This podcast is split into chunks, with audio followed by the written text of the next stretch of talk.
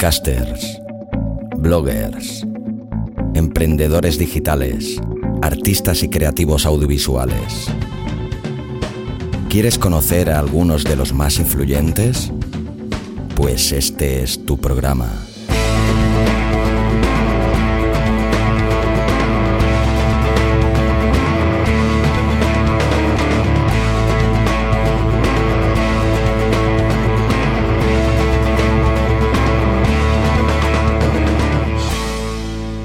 Borde del abismo.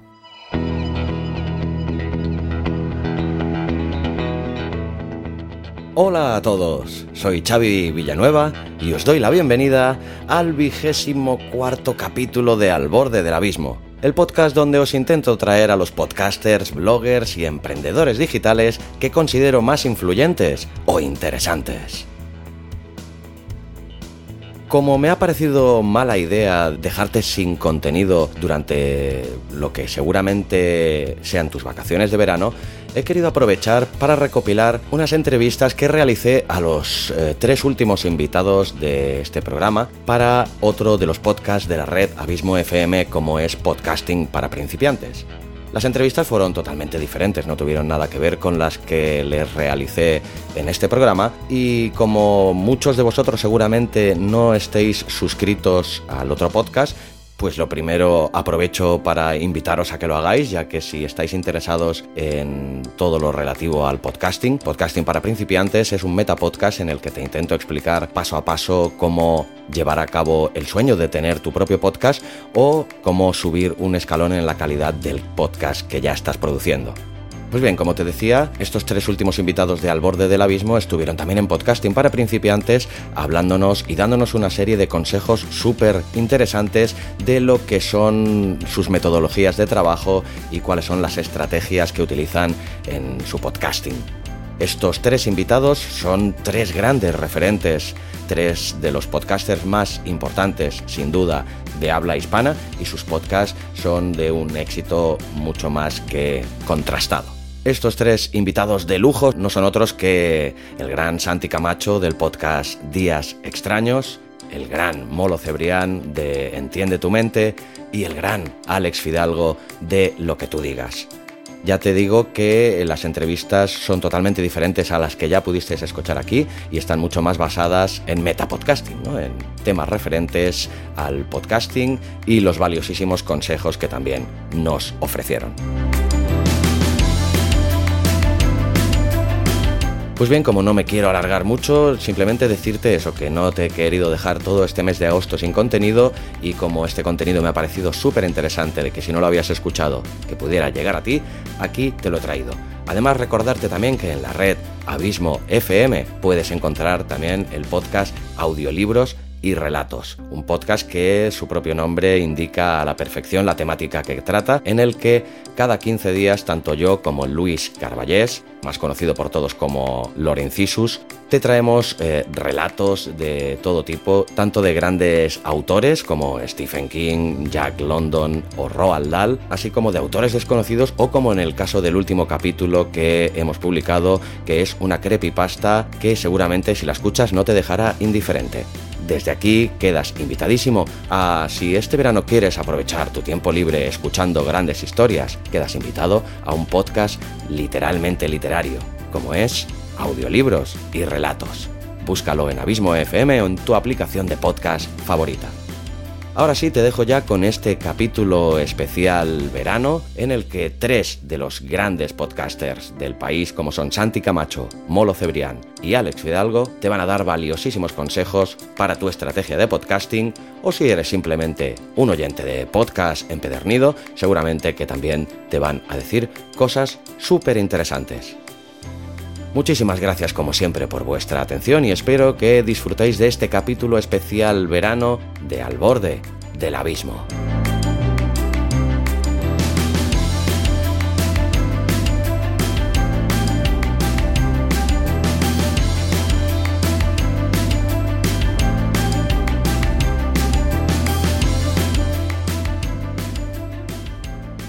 Pues aprovechando también que el Pisuerga pasa por Valladolid, yo tengo también, Santi, un, otro podcast que se llama Podcasting para Principiantes, pues bueno, que su nombre pues indica bien bien cuál es la temática, ¿no? Y me gustaría, aprovechando que tú también, ante todo, ahora eres podcaster también, pues que hacerte un par de preguntas en referencia a esto y que le des algunos consejitos. Y bueno, lo primero más que nada es cómo ves el presente y el futuro más próximo del, mundo del, del podcasting en general. Mm, el presente brillante y el futuro brillantísimo. Veamos, ahora mismo el podcast representa, mm, las cifras son del año pasado, pero haciendo una extrapolación, eh, te diría que representa el 4% del consumo total de radio en España. En Estados Unidos es el 20, 20 y tantos. Esas cifras llegarán. Tardará más, tardará menos, pero llegarán. Y estamos hablando de quintuplicar todo quintuplicar oyentes, quintuplicar posibles beneficios, etcétera, etcétera. Estamos hablando de márgenes eh, de crecimiento que ahora mismo ningún medio de comunicación tiene. Por otro lado, pensemos que a día de hoy, pues eso, los que, los que vivimos del podcast hay que reconocerlo, somos cuatro, o sea, no cuatro, pero, pero muy poquitos. Y los que aspiramos a llegar a ello, pues ya somos unos cuantos más. Efectivamente, y la, y la gracia es que los que aspiráis eh, lo conseguís muy pronto, porque eh, ese, ese, esas cifras de mercado se van a conseguir. Mira, eh, el caso de, de Serial, que es el podcast mítico estadounidense, claro, nadie aspira a llegar a Serial. Serial factura 5 millones al año. 5 millones al año y tiene una plantilla que los 5 millones no, te, no, no, soy yo muy pesetero, pero lo que te voy a decir ahora sí me da una envidia tremenda y tiene una plantilla de 30 personas. Mira, a mí me da igual lo de los 15 millones, pero si yo pudiera llegar a tener una plantilla, no de 30, pero de 5... Lo que podría llegar a hacer sería increíble. Exactamente, o sea, nos lo íbamos a pasar, nos lo íbamos a pasar, teta, y yo creo que eso llegará. O sea que estoy convencido de que eso llegará. Primero porque eh, hay muchísima gente nuestros oyentes más jóvenes eh, no saben lo que es un aparato de radio.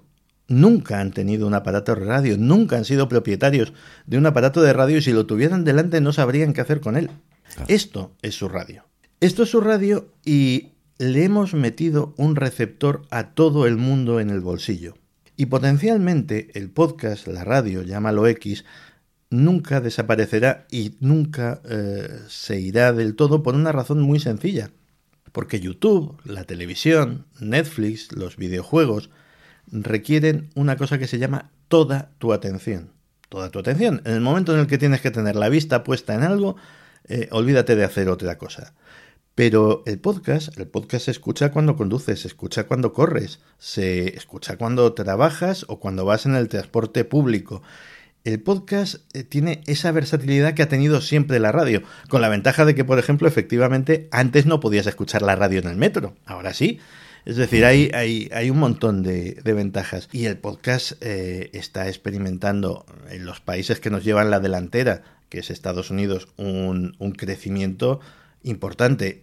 Incluso se ve en, se ve en las marcas. Las marcas eh, tecnológicas, marcas como, como Sennheiser, como Rode, la marca de los micrófonos, como Sure, etcétera, etcétera, cada vez están sacando más productos, productos tecnológicos eh, eh, orientados al podcast. Productos que, oiga, este micrófono es para hacer podcast, punto. O sea, no lo quieras para cantar ni para tocar la guitarra. Eh, esta mesa de mezclas es para hacer podcast, no sirve para grabar a tu banda del garaje. Es decir, cuando ya empiezas a, ver apuestas de, empresas tecnológicas en ese sentido, de fabricar hardware específicamente para, una actividad como es el podcast, estamos en algo. Es decir, nadie se mete en, en una inversión de, tecnología, de desarrollar un aparato, un aparato caro si no piensa que, que, lo va a vender y va a vender muchos. Con lo cual yo creo que el futuro es, el futuro es prometedor. Pues ¿a quién le recomendaría Santi Camacho hacer un podcast? A todo el mundo. a todo el mundo, o sea, pero así, o sea, no, no es, no es, todo el mundo tiene algo que contar. El problema es que no hay ningún problema, que le apetezca contarlo o no. Si no le apetece contarlo, problema ninguno, no, hagas un podcast ni listo. Pero todo el mundo tiene un conocimiento, una sabiduría, eh, todo el mundo sabe de algo que no solamente eh, le gustaría compartir, o no, pero vamos, sino que hay gente que le gustaría escucharlo. Y eso es maravilloso. Eso mm, eh, trasciende cualquier nivel de lo que estábamos hablando antes, de mercado, de ganar dinero, de, por la propia satisfacción, porque siempre habrá podcast eh, simplemente por hobby, por, por afición, y eso está, pero que muy bien. Y luego yo creo que cualquiera que, que, que, crea que la radio, la radio, el podcast es su, su medio de, de comunicación. Mira, lo que estamos haciendo en el fondo es una revolución, es una revolución de verdad. Hace 20 años, si yo había salido de la Facultad de Ciencias de la Información, o de la de Historia, o de la de Filosofía, o de la de la vida, y quería tener un programa de radio y quería contar X historias al mundo, tenía que subir a un despacho de un señor y convencerle de que yo era muy bueno. Y no le, normalmente no le convencías porque a fin de cuentas, pues ese señor eh, tenía un micrófono, tenía una antena y tenía que ganar dinero con, con ellas, que para eso le habían salido por una pasta el micrófono y la antena. Pero ahora no tienes que convencer a nadie. Ahora, con unos medios muy asequibles, puedes eh, tener al mundo. Mira, Zafarrancho Vilima es, eh, es por ejemplo, un, un magnífico ejemplo. Eran cuatro amigos de Sevilla que tenían más o menos la misma edad, que eran unos cachondos mentales y que les apetecía que contar las cosas eh, de la vida y las cosas que habían vivido bajo el prisma del humor. Pues eh, ahí los tienes ahora, en la radio. Que triunfarán o no, pero independientemente han conseguido tener eh, oyentes, han conseguido crear una comunidad, porque el mundo del podcast es importante el tema de, crear comunidad, han conseguido comunicar. Y ya veremos si consiguen más cosas, pero han conseguido lo que querían comunicar, sin intervención de nadie. O sea, Zafarrancho Vilima, por poner un ejemplo, era un podcast que yo lo dije, digo, esto, esto digo, madre mía, esto es inemitible. O sea, porque son muy bestias a veces. Pero da igual. O sea, no tienes en el mundo del podcast no tienes que ser políticamente correcto, no tienes que ceñirte a ningún a ningún canon, o sea, te debes a ti mismo y, a tu autenticidad y a ser a ser honrado con, con tu público. Y luego tienes mil formas de que ese contenido promocionarlo a través de las redes sociales, a través del boca a boca. Si es bueno, saldrá adelante. Y si no es bueno, da igual. Porque Tú te, estarás te lo estarás pasando bien, se lo estarán pasando bien los cuatro o los cinco o los quinientos que lo escuchen y sobre todo nunca, nunca he conseguido saber quién, de quién es la frase que no es mía, pero hubo un poeta que dijo una cosa que a mí me encanta y que yo la digo muy a menudo, y es que la gracia de todo este asunto consiste en que es mucho mejor escribir versos malos que leer los buenos. es mucho mejor eh, participar, es mucho mejor crear, aunque lo que crees sea, digas, madre mía, esto es infumable. Da igual. Ya irá creciendo. Exactamente.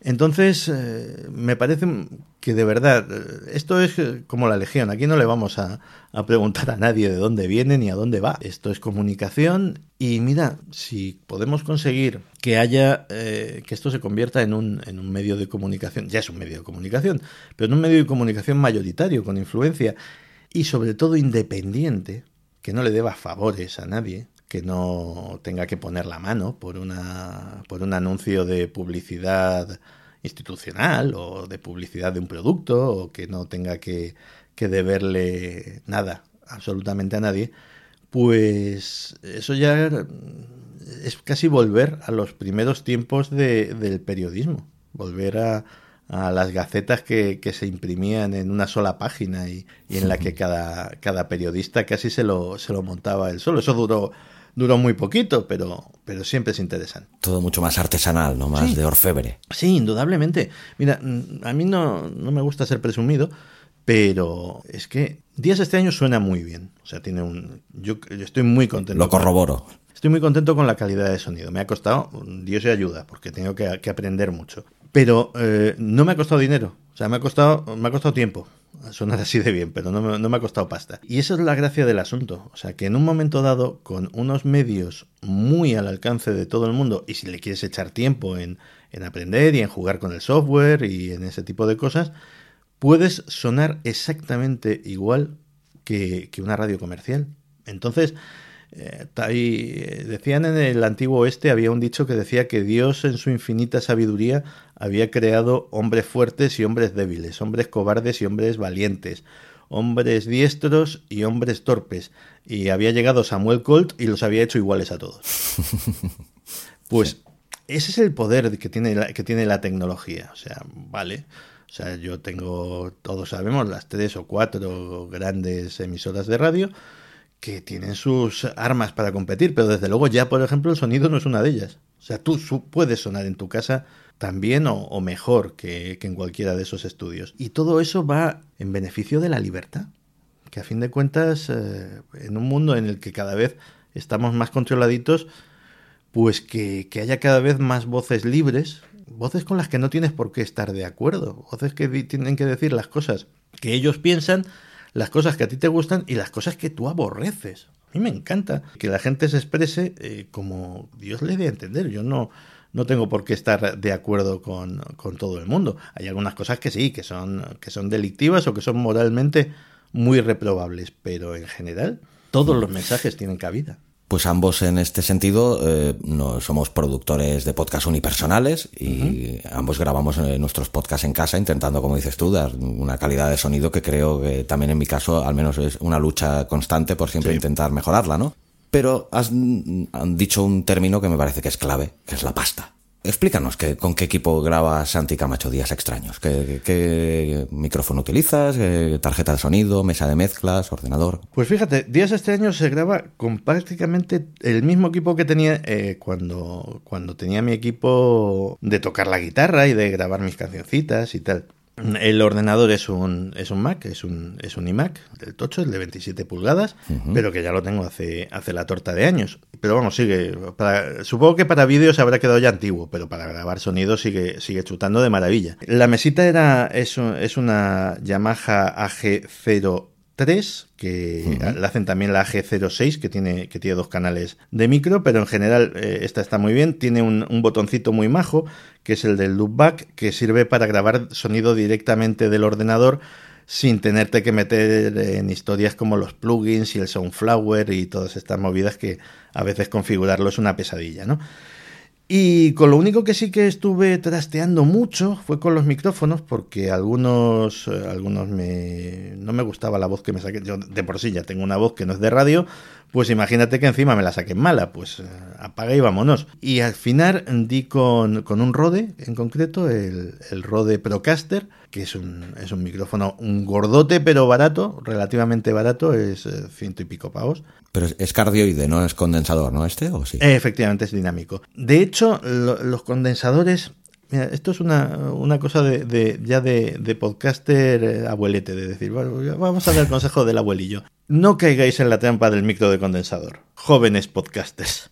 Que todos los micros de condensador, o sea, evidentemente todos los micros USB suelen ser de, de, condensador y la conveniencia de, enchufar con el micro USB al ordenador y empezar a grabar es maravillosa. El problema es que los micros de condensador son demasiado buenos no son buenos, son demasiado buenos. Y dices, coño, pues si son demasiado buenos, estupendo. No, porque eso es estupendos si grabas en un estudio insonorizado, con sus paredes acolchadas, con sus alfombras en el suelo, con sus cositas preparadas para ello, que no pase una moto por la calle, ese tipo de cosas.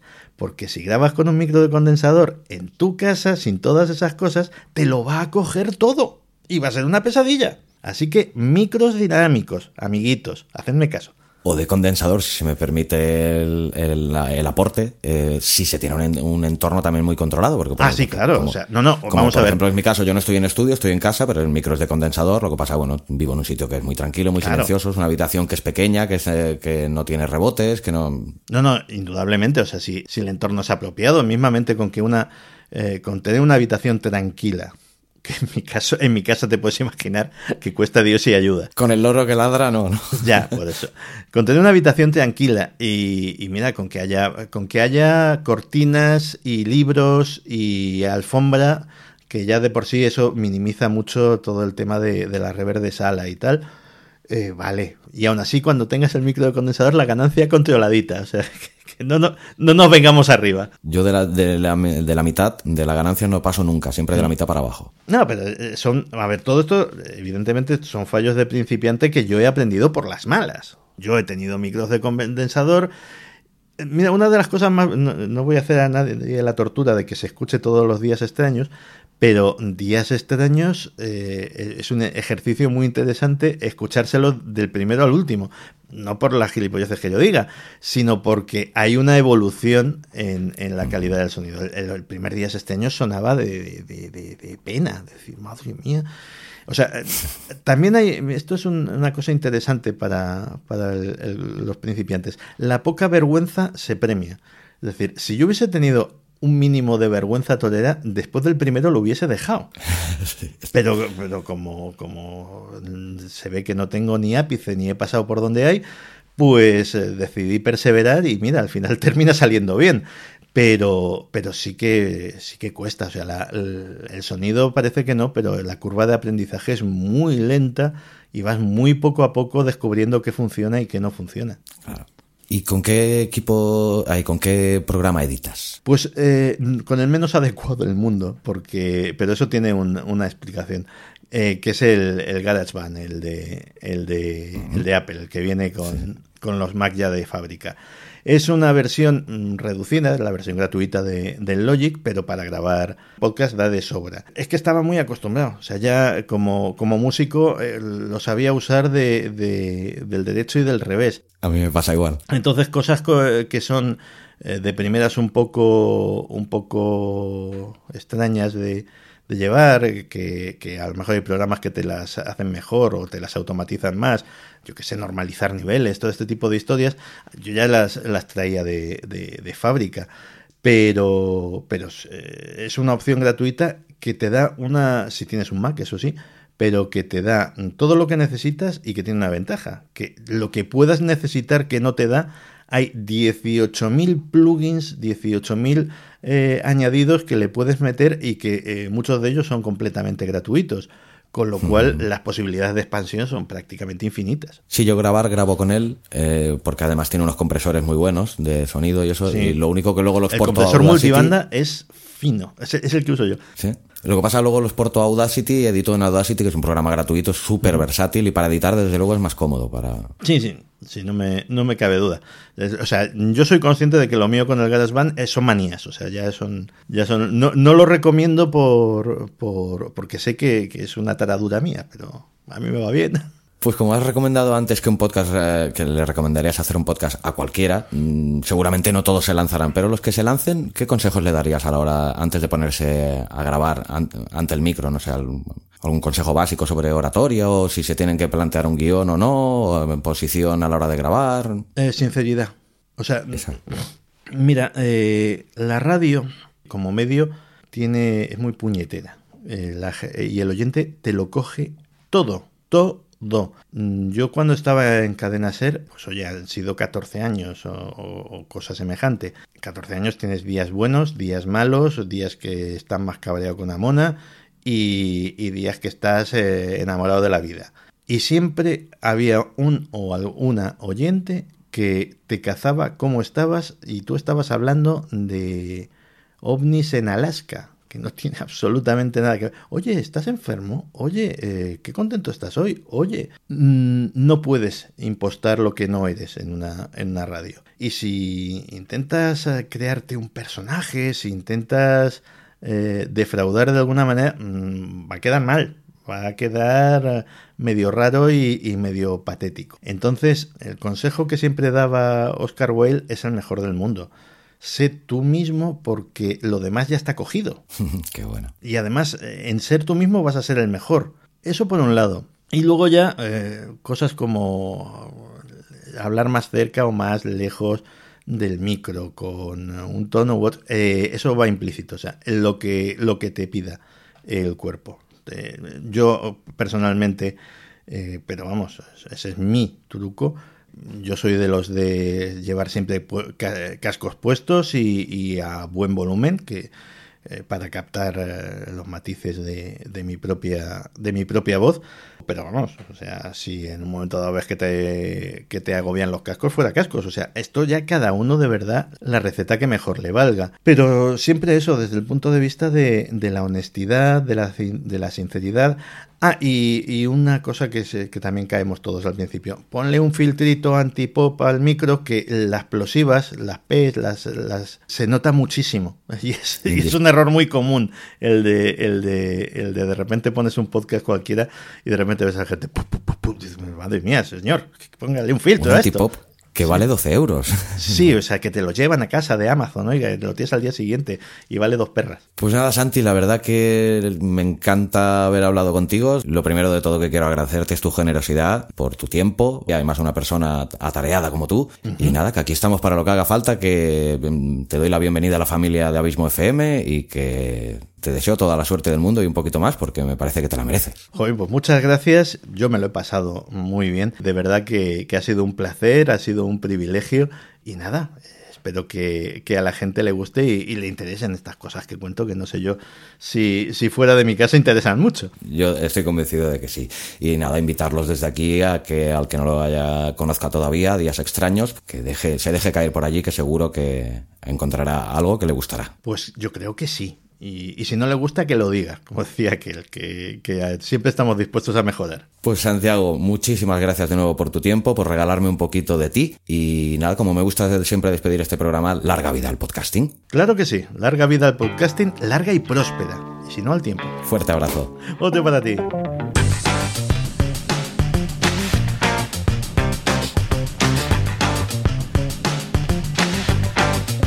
Abismo FM todo sobre podcasting y audiovisuales. Pues hoy tenemos aquí a uno de los grandes del podcasting nacional a día de hoy, como es Molo Cebrián. ¿Qué tal, Molo? Buenas tardes y muchísimas gracias por estar hoy aquí con todos nosotros. Muy buenas y un placer estar contigo, Xavi. Pues nada, hoy te voy a hacer las, eh, las preguntas así un poco más a modo de cuestionario. La primera, Molo, es que definas en no más de cinco palabras el término podcast. Contenido de audio interesante.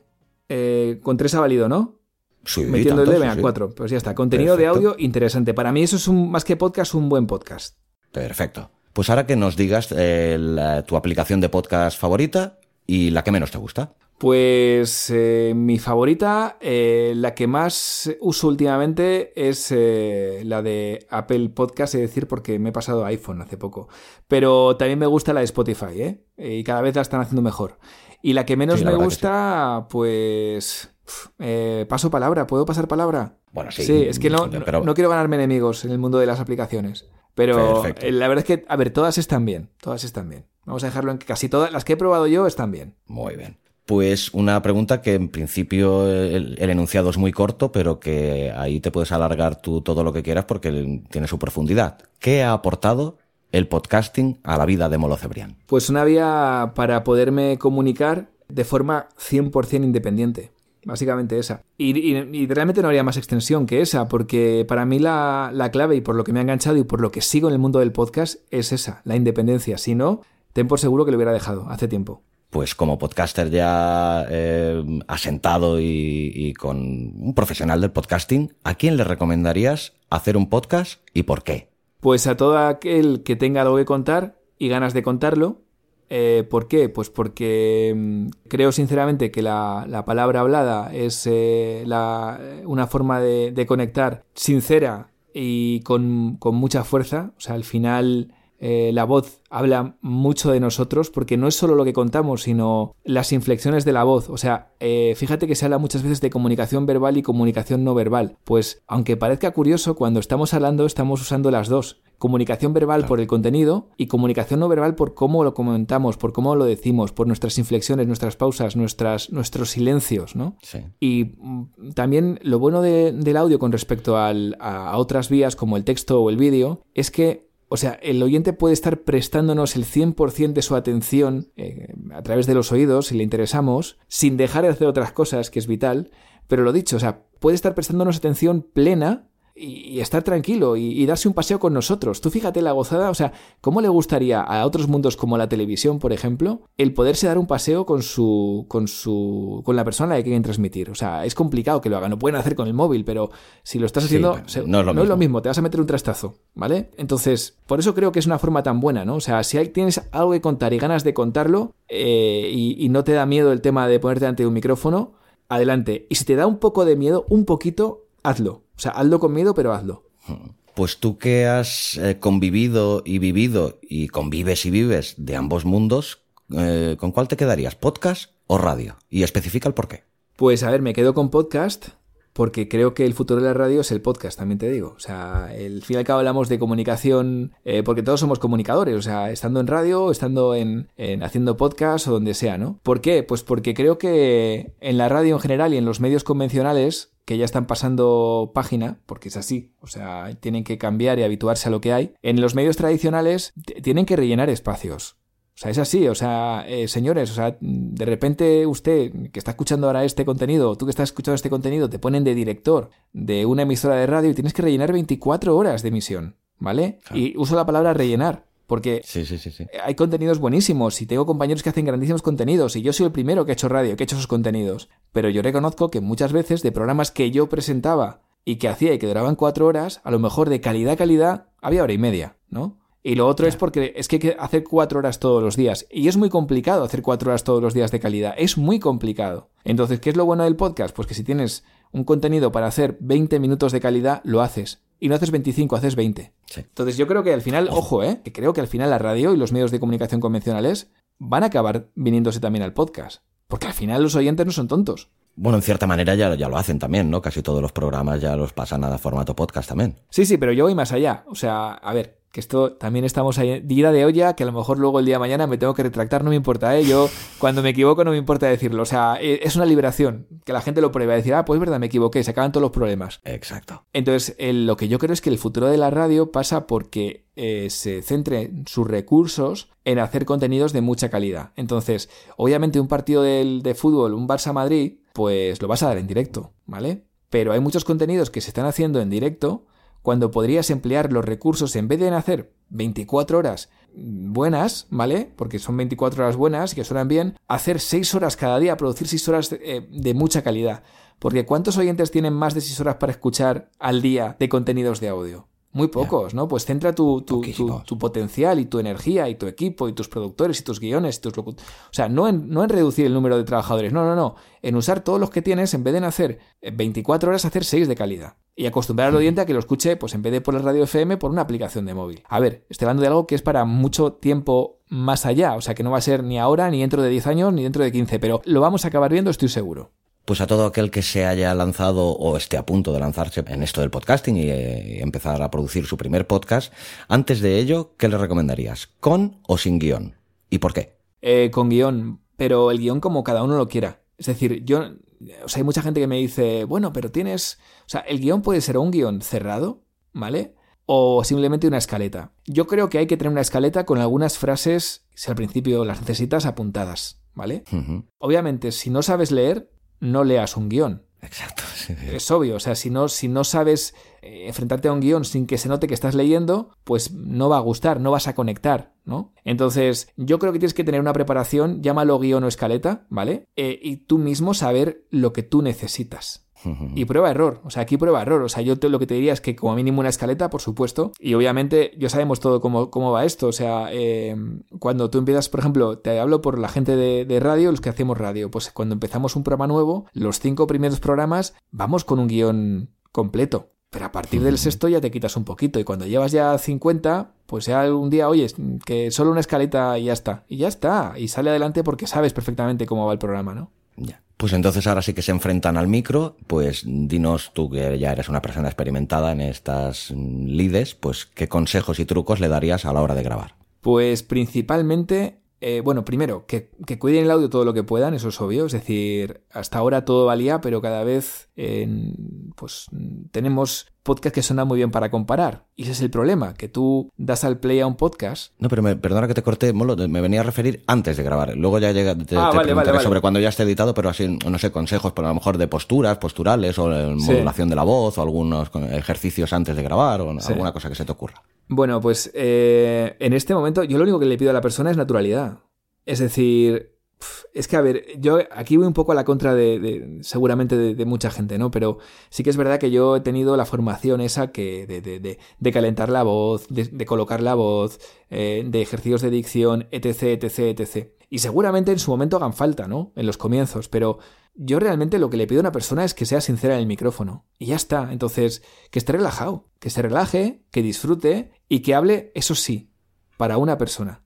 O sea, eh, que se olvide, eh, al menos es, mi consejo, si, si, vamos, yo todo lo que, lo que me ha funcionado lo, lo, comparto, pero a mí me funciona cuando yo estoy pensando en el oyente o en la oyente, no en los oyentes. En un oyente ideal, ¿no? Que se le llama. Sí, porque generalmente en podcast eh, la, la, escucha es, es, unipersonal, por así decirlo, ¿no? O sea, es una persona con sus cascos generalmente, entonces eso de amigos, oyentes del podcast, bueno, pues sí, pues a lo mejor alguien lo está escuchando con, una, con un equipo de música y lo están escuchando 10 personas a la vez, pero mm, sinceramente no lo creo. Entonces, háblale a esa persona, háblale a ese oyente. Pues a ver, eh, ahora llegados a este punto, me gustaría pues que nos dijeras qué, con qué equipo grabas tus podcasts. Pues a ver, eh, yo grabo con. según, ¿eh? Porque hago varios tipos de podcast y según donde esté físicamente. O sea, te puedo decir que a veces. no, me estoy moviendo constantemente de sitio, ¿no? Eh, suelo trabajar con grabadoras Olympus. O sea, la que más uso ahora es una, una LS100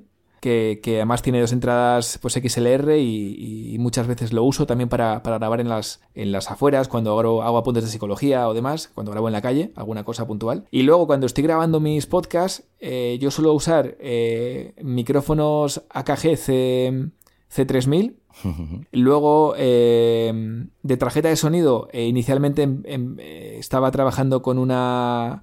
Fíjate, no me acuerdo del nombre de la tarjeta porque la vendí. O sea, y ya no me acuerdo de ella, pero era una Focusrite. Ah, una Focusrite, te lo iba a decir. La Scarlett, a lo mejor.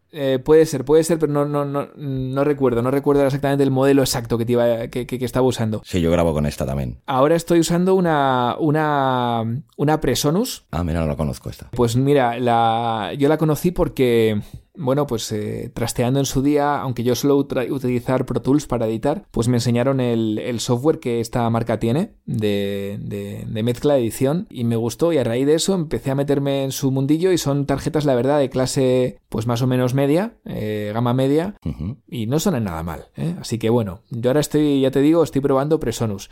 También te digo que no me, no me ato a ninguna marca, así como ya, ya, ya. estoy ahora con estas marcas, no tengo ningún problema en cambiar. Y, y luego intento, eso sí, buscar la el mejor acondicionamiento posible. Ahora mismo eh, que estamos grabando tú y yo no tengo el mejor acondicionamiento posible porque estoy tal cual, o sea, eh, hablándote desde una mesa normal y corriente con el micrófono y con un ruido de habitación, ¿no? Pero intento cuando puedo pues buscar una zona lo mejor acondicionada posible que al final es la clave, ¿eh? O sea, es, es la clave final, o sea, un buen acondicionamiento. En lugar te iba a pedir consejos y trucos para editar. Yo, por ejemplo, uno que hago siempre en todos mis podcasts es pues, esto que has dicho para eliminar el ruido de fondo de la habitación donde grabe o, simplemente el ruido de fondo blanco, pues eh, eso lo elimino de todos. Lo, bueno, le hago una reducción de ruido, evidentemente eliminarlo no lo eliminas, pero bueno, sí que pulo mucho esto. Pero dinos tú algunos de consejos y trucos que utilizas para editar tus podcasts. Pues mm, mira, intento Primero eso, o sea, cuando si, si, si escucháis los podcasts en de tu mente, por ejemplo, vais a notar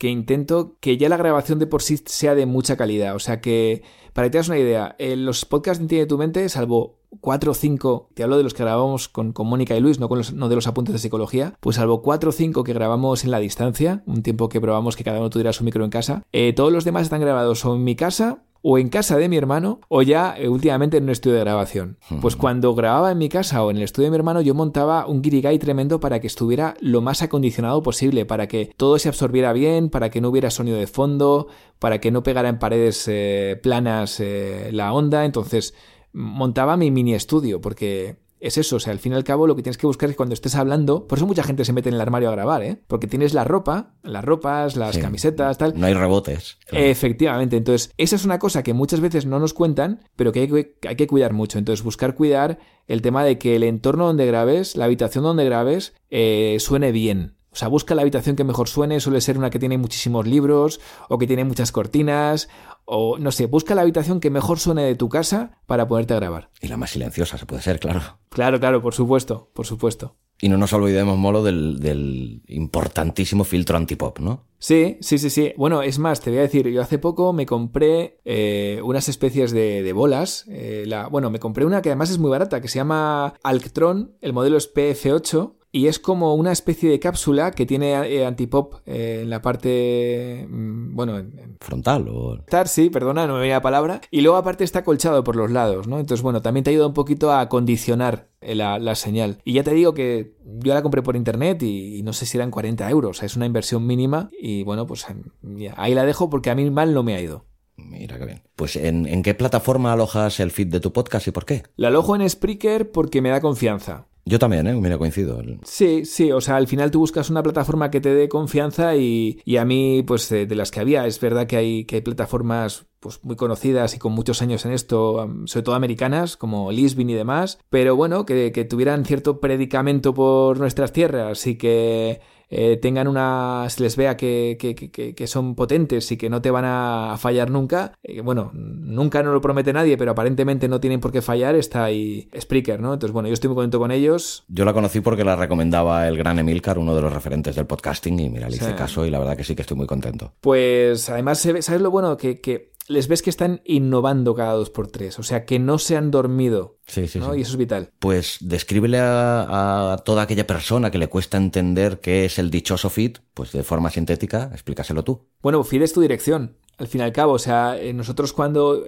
así como una persona, cuando te quiere buscar, pues pone, o sea, si tienes un blog, busca en Google, y si tienes un, un blog, yo qué sé, pues de, de, coches eléctricos, ¿vale? Pues pones coches eléctricos y llegan a tu blog, ¿no? Mm, que es una dirección, es una URL.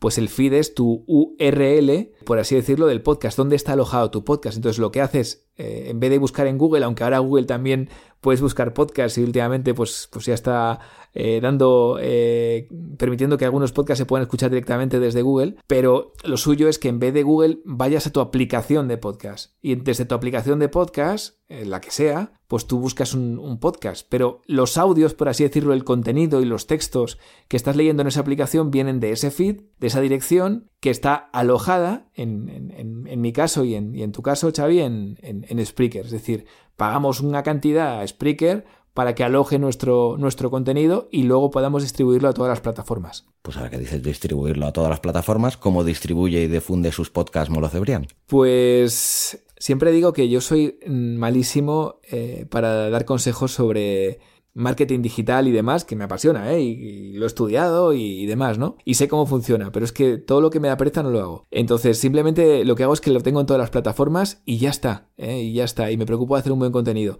Pero lo tengo en todas, es decir, está en Tuning, está en, bueno, en todas las principales. Está en, eh, en Apple Podcasts, eh, está en Evox, está en Spotify, por supuesto, y de hecho está en muchas más que, que, bueno, que se han incluido sin que yo lo haya hecho de forma proactiva, ¿no? Por, por, porque la verdad que el podcast ha crecido mucho y a veces ocurre esto, ¿no? Que tú no lo metes en una plataforma en sí, pero aparece. Bueno, pues fenomenal.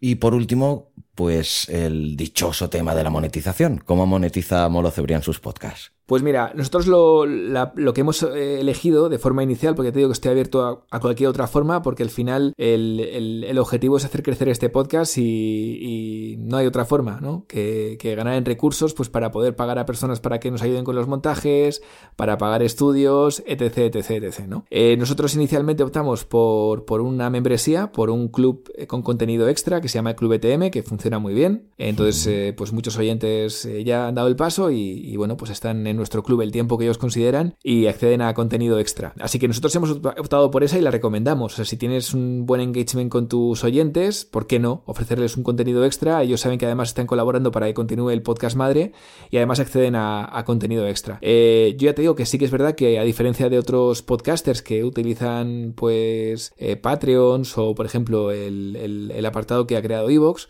pues en mi caso lo hago por mi cuenta. Lo hago con una, una página personal de membresía. Es más trabajoso, pero bueno, tienes el control, que es una cosa que a mí siempre me gusta. Y luego ya te digo que estoy abierto eh, este año, ¿por qué no? A, a podemos tener cierto, cierto control sobre la publicidad, porque yo lo que no quiero es eh, abrir la opción a que haya publicidad de la que no tenga, yo no tenga control, pero si son anunciantes que van acorde a nuestro core, a, a nuestro producto, a nuestros oyentes y que no les va a sentar mal a nuestros oyentes que tengamos colaboración con ellos, porque no?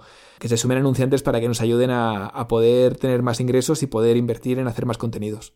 Pues has desplegado un amplio abanico de consejos, todos de ellos buenísimos, pero si tuvieras que dar un único consejo a, o el, mayor de los consejos a aquel que quiere iniciar con su primer podcast, ¿qué le dirías? Pues que no se preocupe de, la perfección o de equivocarse. Es decir, el primer programa va a sonar mal, el primer podcast, y el segundo también. Y he de decirte que seguramente el tercero también. Tal vez el cuarto, ¿eh? Pero lo importante es empezar, porque cuando antes empieces, antes llegarás a ese cuarto. Y luego, eh, mira, una cosa que siempre digo es no te agobies porque elijas un formato y luego veas que no te gusta o que lo quieres cambiar. Es decir, cambia cuando te has cambiar. No pasa nada por cambiar. O sea, a lo mejor, yo qué sé, pues empiezas con un formato de dos horas y cuando llevas cuatro podcasts dices, si es que dos horas es un montón y además noto que los oyentes a media hora se están yendo. Yo qué sé. Pues cambia, no pasa nada. No pasa nada por cambiar. Pues grandísimos consejos, Molo. Un auténtico placer haberte tenido aquí hoy en Podcasting para Principiantes, pues dando todos estos consejos a esas personas que quieran iniciar su podcast. Muchísimas gracias, un fuerte abrazo y mucha suerte con todo lo que hagas. Pues ha sido un placer, de verdad, hablar para, para ti y para todos los oyentes que, que, están empezando en este mundo tan apasionante del podcast. Y, y nada, que ya sabes que para lo que necesites, por aquí estamos. Cuídate mucho, Xavi. Igualmente, Molo. Fuerte abrazo. Genial.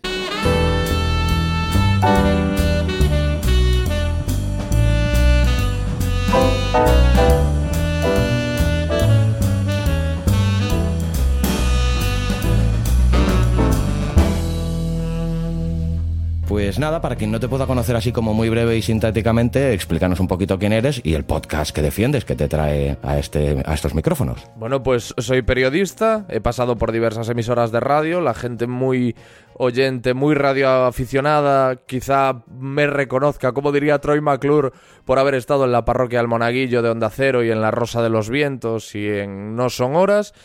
Y los de la gente del podcast a lo mejor conoce lo que tú digas y si no lo conoce, pues le invito a que se pase en cualquiera de las plataformas de podcasting, lo busque, lo que tú digas y le pegue una escucha. Es un podcast conversacional en el que yo hablo con algunas de las que considero las personalidades más interesantes y apasionantes de nuestro país. Desde aquí hago extensiva la recomendación. Se lo recomiendo a cualquiera que esté interesado pues en conocer a personajes muy interesantes y entre ellos el propio presentador que eres tú. Pero bueno, la vocación de este, de este podcast y de estas entrevistas es eh, hacer un tipo test de eh, preguntas muy breves para pues que nos des cuatro consejillos sobre esto del podcasting. Y lo primero que me gustaría decirte que nos digas en no más de cinco palabras cómo definirías tú el término podcast.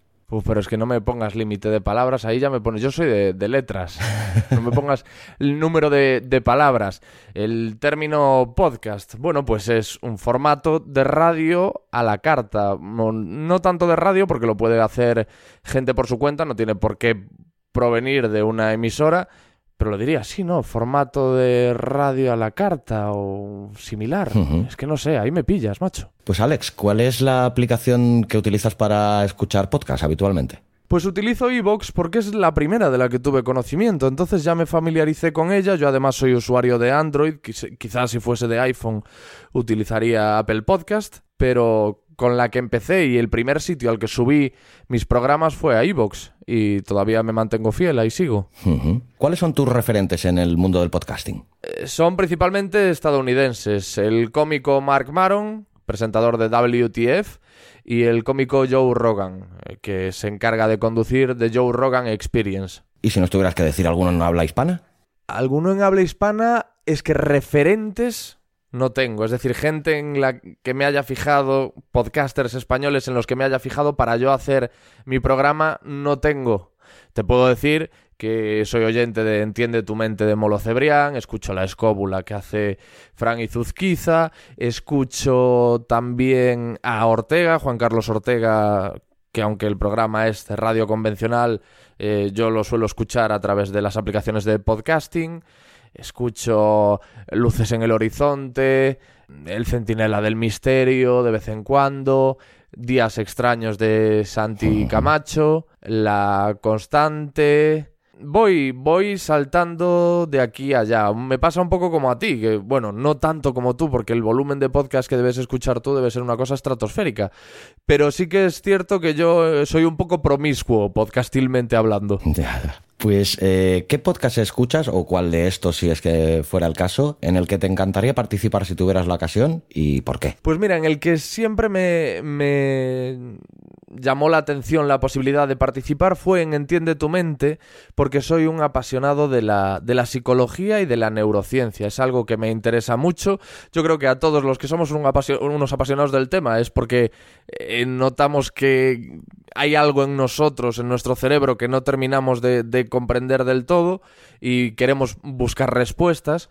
Y yo siempre he sido así. Y Entiende tu mente es un programa, es un podcast que se dedica a dar respuestas a muchas de esas dudas. Así que a mí siempre me llamó la atención y me interesó la posibilidad de participar. Aparte de porque conozco a Molo, que es un tío encantador. Y el tema es que ya lo he conseguido. Es decir, ya hay un episodio en el que me han invitado para hablar del trastorno de ansiedad generalizada, que la gente lo puede encontrar si, si Así que vamos, es un deseo cumplido ya.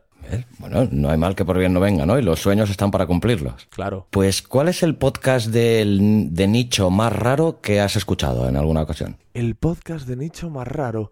Mira, mi amiga Sharay Avellán, joder, que eh, cito amigos, pero claro, es que esos podcasts, yo los podcasts de colegas y tal siempre los escucho. Pero mi amiga Sharay Avellán inició uno que estaba muy bien, era muy especial y, lamentablemente ahora mismo no lo está haciendo, se, llama, eh, se llamaba El Aquelarre. Ah. Y se juntaban cinco estudiantes de tarot a echar las cartas eh, partiendo del caso de una persona famosa, por ejemplo, pues eh, ha saltado a los tabloides que Jesulín de Ubrique se divorcia y no sé qué, y partían de Jesulín y, y, a partir de ahí pues empezaban a desarrollar a través de las tiradas de cartas, iban saltando de un tema a otro y era raro, ¿no? Era peculiar escuchar, porque además era hecho con mucho humor, no es porque las consultas del tarot no son raras, claro, pero la forma en la que ellas lo hacían tan desenfadada y además se llama aquelarre, reunión de brujas y todo eso, pues sí que era sí que era era especial ese podcast, sí. Pues una muy recurrente, podcast o radio y especifica el por qué. ahí me, me pillas, ¿eh? Es que el podcast te diría por como oyente por comodidad y, como podcaster, pues por esa libertad que te da el podcast que jamás te va a dar la radio, ya solo por el hecho de que puedes hacer un programa tú solo, completamente solo, como es mi caso. Pero yo soy de radio, amo la radio y no me veo capaz ahora de, de, de traicionar a la radio. A mí me parece mágica, me lo pareció toda la vida y me lo sigue pareciendo, aunque ahora tenga el corazón dividido. Y esto es impopular, pero te voy a decir radio.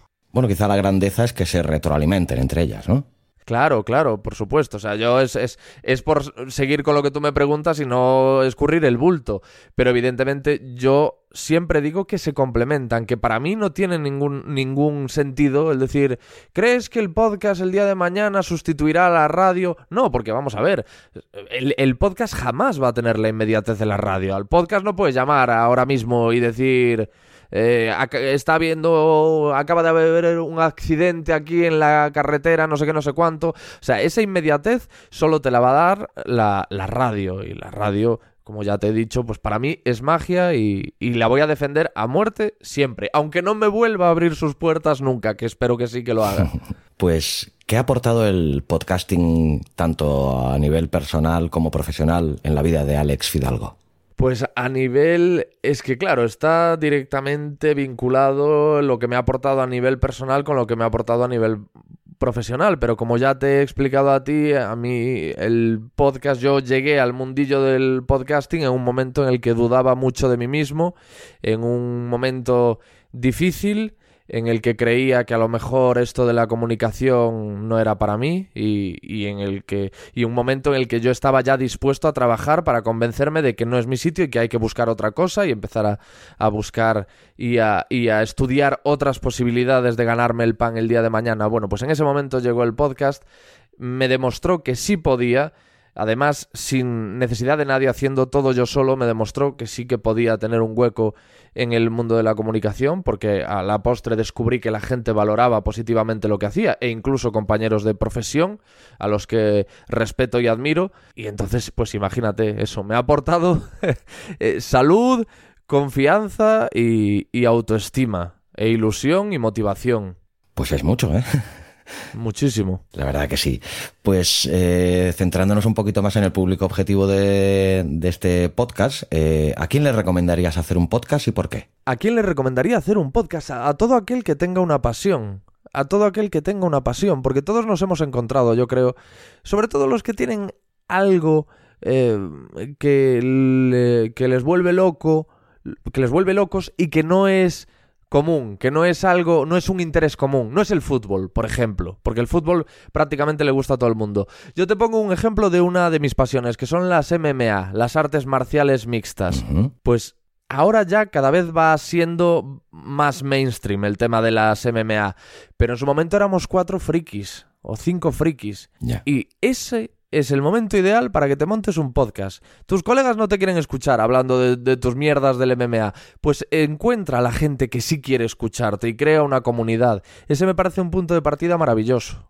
Mm, Pues mm, la verdad que sí. Y a, esa persona que se lance ya y esté a punto de, de, publicar su primer podcast, pues mm, dale el, mejor consejo que se te ocurra como para que no encuent- que encuentre su vocación y no acabe cejando en el empeño y la cosa que crees que no debería hacer por nada del mundo. Pues yo le diría que se dé tiempo, que, te- que lo tenga claro cuando empiece. No que empiece. Voy a hablar de. Voy a hablar de cine, porque ahora los podcasts de cine van muy bien. Voy a hablar de misterio, porque los podcasts de misterio van muy bien. No. Busca algo que te apasione de verdad, algo que vas a seguir haciendo, aunque nadie lo escuche, porque te encanta, porque te lo pasas bien, y sé constante. No lo dejes, no tires la toalla no dependas de los resultados. Depende de cómo te sientas tú, de si te sientes realizado al hacerlo. Eso para mí es vital. Y otro consejo que le daría es que intente estar en todas partes. Que intente estar en todas las plataformas de podcast habidas y por haber. Yo al menos es algo que intento aplicarme. En todas las plataformas de podcast y en lo que no son plataformas de podcast. Véase YouTube, véase Spotify. Para mí lo más importante es llegar a tanta gente como sea posible. Como siempre dice mi amigo Molo, hay gente que dice, no, es que a mí me escucha poca gente porque me escuchan 80 personas, 100 personas. Y Molo dice, ¿tú te has parado a pensar de lo que son 80 o 100 personas? O lo que son 200 personas? o lo que son 50 personas? Y es cierto. Y es cierto, y eso es algo que hay que tener muy presente. Es un consejo que él me ha dado en numerosas ocasiones y, y la verdad es que me parece muy bueno, muy acertado y creo que es ideal eh, lanzarlo desde aquí también. Me lo aplicaré también porque la verdad que hay veces que Claro. cuesta en esto de, de arrancar, tú lo sabrás igual que todos los que Sí. nos intentamos dedicar a esto, sobre todo el arrancar, el, el- el dar esos primeros pasos cuesta bastante y sí, la verdad que es importante pues no preocuparse en exceso por, por las audiencias y valorar realmente las que se tienen, ¿no? Pero es como todo, es como si tú hablas con alguien que lleve un negocio exitoso, que, que con una persona que lo, que lo haya puesto en pie, ese negocio exitoso, le preguntas por sus inicios y te va a decir que los inicios fueron un infierno, Claro. que no salía de, que, o sea, que vivía en su, en su empresa, que no salía de la empresa para nada. Si hablas con alguien que tiene una peluquería que a día de hoy funciona y va bien y es conocida y está haciendo dinero, te dirá que cuando la abrió se pasaba cortando el pelo desde las 8 de la mañana hasta las 11 de la noche, te dirá que había días que no iba nadie, te dirá que había días que estaba cerrando y aparecía alguien que le decía, ay, pero córtame el pelo, y él volvía a abrir para cortarle el pelo. Los inicios son duros, tío, es que eso es algo que yo, mm, no solo por mi propia experiencia en las cosas que he emprendido, de hecho lo, lo de menos es mi experiencia, es por toda la gente que he conocido que me ha repetido esto mismo, toda la gente exitosa con la que he hablado y me ha relatado lo, lo, lo dificilísimos que fueron sus inicios y lo duros que, que fueron, pero es que al final es algo que estás invirtiendo en ti, estás invirtiendo en algo que es tu hijo, porque al final tu podcast es tu retoño, lo creas tú de cero, lo moldeas tú a, a- a tu gusto y, y quién va a pelear por él si no eres tú. Pues sí, la verdad que sí. ¿Y a este retoño qué aconsejarías? ¿Con guion o sin guion? ¿Y por qué? Al ¿A qué retoño? Al podcast. Al que se proponga hacer un podcast, le aconsejaría. Al que se proponga hacer un podcaster. Es que claro, eh, yo le diría que empiece con guion. que, que se haga un guioncito, por supuesto, que, que se haga un guion. Que incluso si, si sabe, se prepare una escaleta. Si, todo depende del podcast que haga. Es que claro, si hace un podcast de tertulia, hombre, yo le, le, le recomendaría como mínimo em, tener una estructura planteada y saber hacia dónde ir en cada momento. Y si luego ve que la cosa fluye pues puede ir poco a poco descargándose del guion. Si le supone. Hay gente que se siente mucho más segura con guion, aunque no lo. aunque luego no recurra a él. Entonces, bueno, pues no sé si esta frase se le atribuye a Churchill, al que se le atribuyen 20.000 frases, pero decía que la mejor improvisación es la preparada. Bueno, pues algo así. Si no fue Churchill, a lo mejor sería Groucho Marx, que también se le atribuyen muchas. Sí. Jura- juraría, ¿eh? Que fue Winston Churchill. Luego lo comprobaré. Ah, bueno, pues es muy buena la frase. Eh, pues bueno, a la hora ya de ponerse a grabar, pues qué, qué consejos y trucos les daría Alex Fidalgo a aquel que se proponga grabar un podcast, no sé, eh, a la hora de, de- de plantearse el cómo hablar, la naturalidad, si incluso a la distancia del micro, no sé, cualquier consejo que se te pueda ocurrir. Yo, es que eh, que yo diese consejos a ese respecto sería hipócrita por mi parte porque no, no respeto ni un sol, ni una sola regla, ni un solo formalismo. Tú hiciste alusión eh, en nuestra primera charla Sí. al hecho de que yo eh, verbalizaba todos los errores que cometía, que eran innumerables. Y, y hay episodios en los que me suena el teléfono. Hay, eh, hay otros en los que se me apaga la grabadora y lo cuento. Hay otros, hay algún momento en el que se me va el santo al cielo. Es decir, yo le recomendaría a la gente que no lo haga, porque no está bien. Es decir, lo que pasa es que para mí es mucho más fácil vivir con mis errores, convivir con mis errores y, y exteriorizarlos y, y buscar que el oyente me comprenda que, que trabajar en, en, en pulirlo. Porque yo siempre digo que a mí me preocupa mucho más el fondo que la forma. Ahora, si la gente que nos escucha, quien vaya a iniciar un podcast, es mejor organizándose que yo y es más perfeccionista en ese sentido y puede mm, darle el mismo valor y que sea alto a la forma y al fondo, pues que lo haga. Yo, en cambio, claro, si tengo que elegir, y eso también es una recomendación que hago, yo si tengo que elegir, y más en el mundo del podcast, para mí es muchísimo más importante el fondo que la forma. Muchísimo más. ¿Con qué equipo grabas tus podcasts? Grabo con una grabadora, valga la redundancia, Zoom Sí. y con dos micros Shure. Dos Shure SM58. Aproximadamente este equipo que podría eh, co- costar. Nada, eh, estamos hablando de 500 euros, Vale. no más. Y luego a la hora de editar, ¿qué editas con un portátil? ¿Y ¿Qué programario utilizas? No, es que realmente tú lo sabes, yo no apenas edito, yo lo que sí que hago es a la, a la grabación que tengo, que es un bruto, que como digo no hay edición por, alguna por mi parte, le añado una introducción y una despedida. Y esa, la, la despedida ya está grabada, o sea, es una que se repite episodio tras episodio, y la introducción sí que la hago una para cada programa, y la, la grabo con GarageBand, pero cuando la grabo con GarageBand y después la añado al, al bruto grabado en Audacity. Vale. Pues mira, el proceso, el, el mismo proceso que hago yo. Ah, joder, pues mira, Sí. fíjate, pues yo pensé que era el único, porque yo me decía a mí mismo, seguro que se puede hacer todo en GarageBand y tú estás saltando Audacity, pero Bueno, es que no cada, sé, uno, para mí era lo más... cada uno, según eso subjetivo, tiene sus virtudes, ¿no? Pero a mí, sobre todo, lo que me gusta es la- los- el compresor de voz que tiene GarageBand, es mejor que el de Audacity. Entonces gra- grabo con ese compresor, ya lo exporto a Audacity. En cambio, Audacity es mejor para montar. Para mí me es más cómodo que, en- porque GarageBand no es muy Claro, cómodo. A mí eso, Audacity me es cómodo para montar. Yo creo que en alguna ocasión intenté grabar con Audacity, no, no salió bien, no sé, ya ni recuerdo por qué, y empecé, adopté GarageBand como, pues eso, para grabar la voz y Audacity para montar, y ya. Pues ¿en qué plataforma alojas tu podcast y por qué? Pues lo tengo en Evox y lo tengo en Spreaker. En Evox, porque como te dije, fue el primer sitio en el que alojé mi podcast, no por no por una férrea voluntad de hacerlo así, sino porque en aquel momento es, fue la plataforma que conocí. Digo, bueno, yo quiero hacer un podcast, pues lo subo a, a iVoox y ya está, ¿no? No, no, no sabía nada más. Después conseguí vincularlo a iTunes y, y lo de Spreaker vino porque desde Evox no se puede, no sé si el verbo es embeder, no se puede, man- eh, lo de Evox no se puede compartir en Spotify, ¿verdad? Exacto. Entonces lo subí a Spreaker y a través de Spreaker llego a Spotify y a YouTube. Pero entonces tienes duplicado el feed o, o lo has pasado todo el feed a Spreaker y de ahí lo pasas a iVoox también. se- seguramente lo lógico a lo mejor es que tuviese un solo feed y lo fuese, pero yo como te digo, como hago las cosas de forma muy muy bruta y muy peregrina, pues los- lo tengo subido en Evox y subido por otra parte en Spreaker, sin vinculación entre, entre ambos feeds. Ah, vale, vale. Bueno, mira.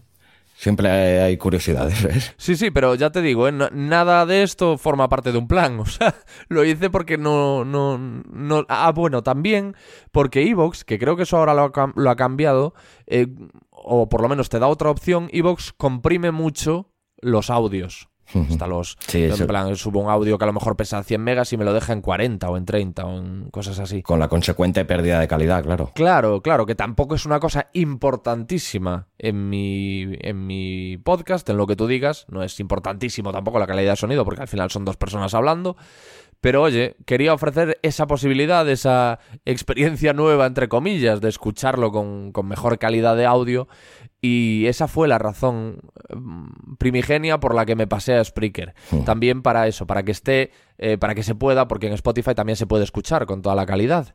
Entonces, para, que, para tener esa posibilidad, para decirle a la gente, y si lo escucháis en Spotify, podréis escucharlo con la, no la máxima calidad, pero con muy buena calidad de sonido. Pues, ¿qué plataformas o redes eh, utilizas para distribuir y difundir tus podcasts? Instagram, Twitter, Facebook y LinkedIn. En LinkedIn también, cuando me, acuer- me acuerdo, posteo cada nuevo episodio. ¿Algún consejo a la hora de compartir en redes sociales? eh, ¿La manera de escribir? O, o- Pues no, yo lo que le diría a la gente, claro, que haga, que haga un resumen con los puntos más interesantes de aquello que sube y que procure estar en todas las, en todas las plataformas. Yo lo que digo siempre es que intento darle todas las facilidades del mundo a la gente para que me escuche. Es decir, quien no me escuche que sea porque dice, pues paso de este gilipollas, pero que no sea porque no lo ha visto, porque no ha llegado a, encontrárselo en algún sitio, en algún muro, en alguna red social o... Intento hacerlo, vamos, lo que se me va ocurriendo que puedo hacer para, para distribuirlo a través de, de tantas plataformas como sea posible. Y por último, pues, ¿cómo monetizas tus podcasts? Pues monetizar, bueno, ¿cómo obtengo los ingresos que obtengo? Que como creo que ya te comenté en nuestra conversación, apenas cubro parte de los gastos que me supone lo que tú digas. Pero lo que recibo lo recibo a través de la suscripción para fans de Evox. Yo de cuando en cuando ofrezco unos episodios premium grabados con mi amigo Pepe Capelán, que se llaman Lo que tú digas entre amigos, que son mucho más eh, desvergonzados y canallas de, lo que son las conversaciones normales, porque si las conversaciones normales parecen, pare- muchas veces parece que son con amigos, los episodios que suelo subir eh, de forma habitual, este directamente no es que lo parezca, sino que es con uno de mis mejores amigos. Entonces, claro, al final siempre va a cambiar un poco, siempre el, el tono va a ir un, un pasito más allá. Y bueno, me lo paso muy bien, son muy divertidos y la gente los agradece. Y esa es, bueno, mi pequeña compensación para todos aquellos que me ayudan desinteresadamente mes a mes con una aportación que va desde un café, desde lo que cuesta un café, que es un como un euro y medio, ¿no? Una cosa así es, es el, el- el primer la primera opción que te da la suscripción para, para fans de Evox. Y de ahí hasta 30, 40 euros o que quien quiera puede venir a lo que tú digas a poner toda la pasta que le apetece. Si quiere poner más, si ve que el límite que hay por arriba en la suscripción para fans de Evox ¿Se le queda parece corto? poco, Sí. que me escriba a mí, que yo le doy una dirección de PayPal donde me puede poner pues los 2.000 euros que quiere enviarme. Vale, y le, le- le darías incluso un abrazo, ¿no? En este caso. Sí, hombre, y y un piquito, un besito en la boca. Claro. Pues muchísimas gracias, eh, Alex, por habernos acompañado aquí en Podcasting para Principiantes. Quiero invitar desde aquí a todos los oyentes, eh, si te quieren conocer un poquito más, pues que escuchen la entrevista que eh, alojé en el otro podcast de Al Borde del Abismo, que lo pueden encontrar también en la web de abismofm.com. Darte las gracias por tus consejos, por tu presencia y, y nada, que encantado de haber vuelto a charlar contigo y que es un placer haberte conocido. Un placer, Xavi. Muchas gracias. Un abrazo grande. Igualmente.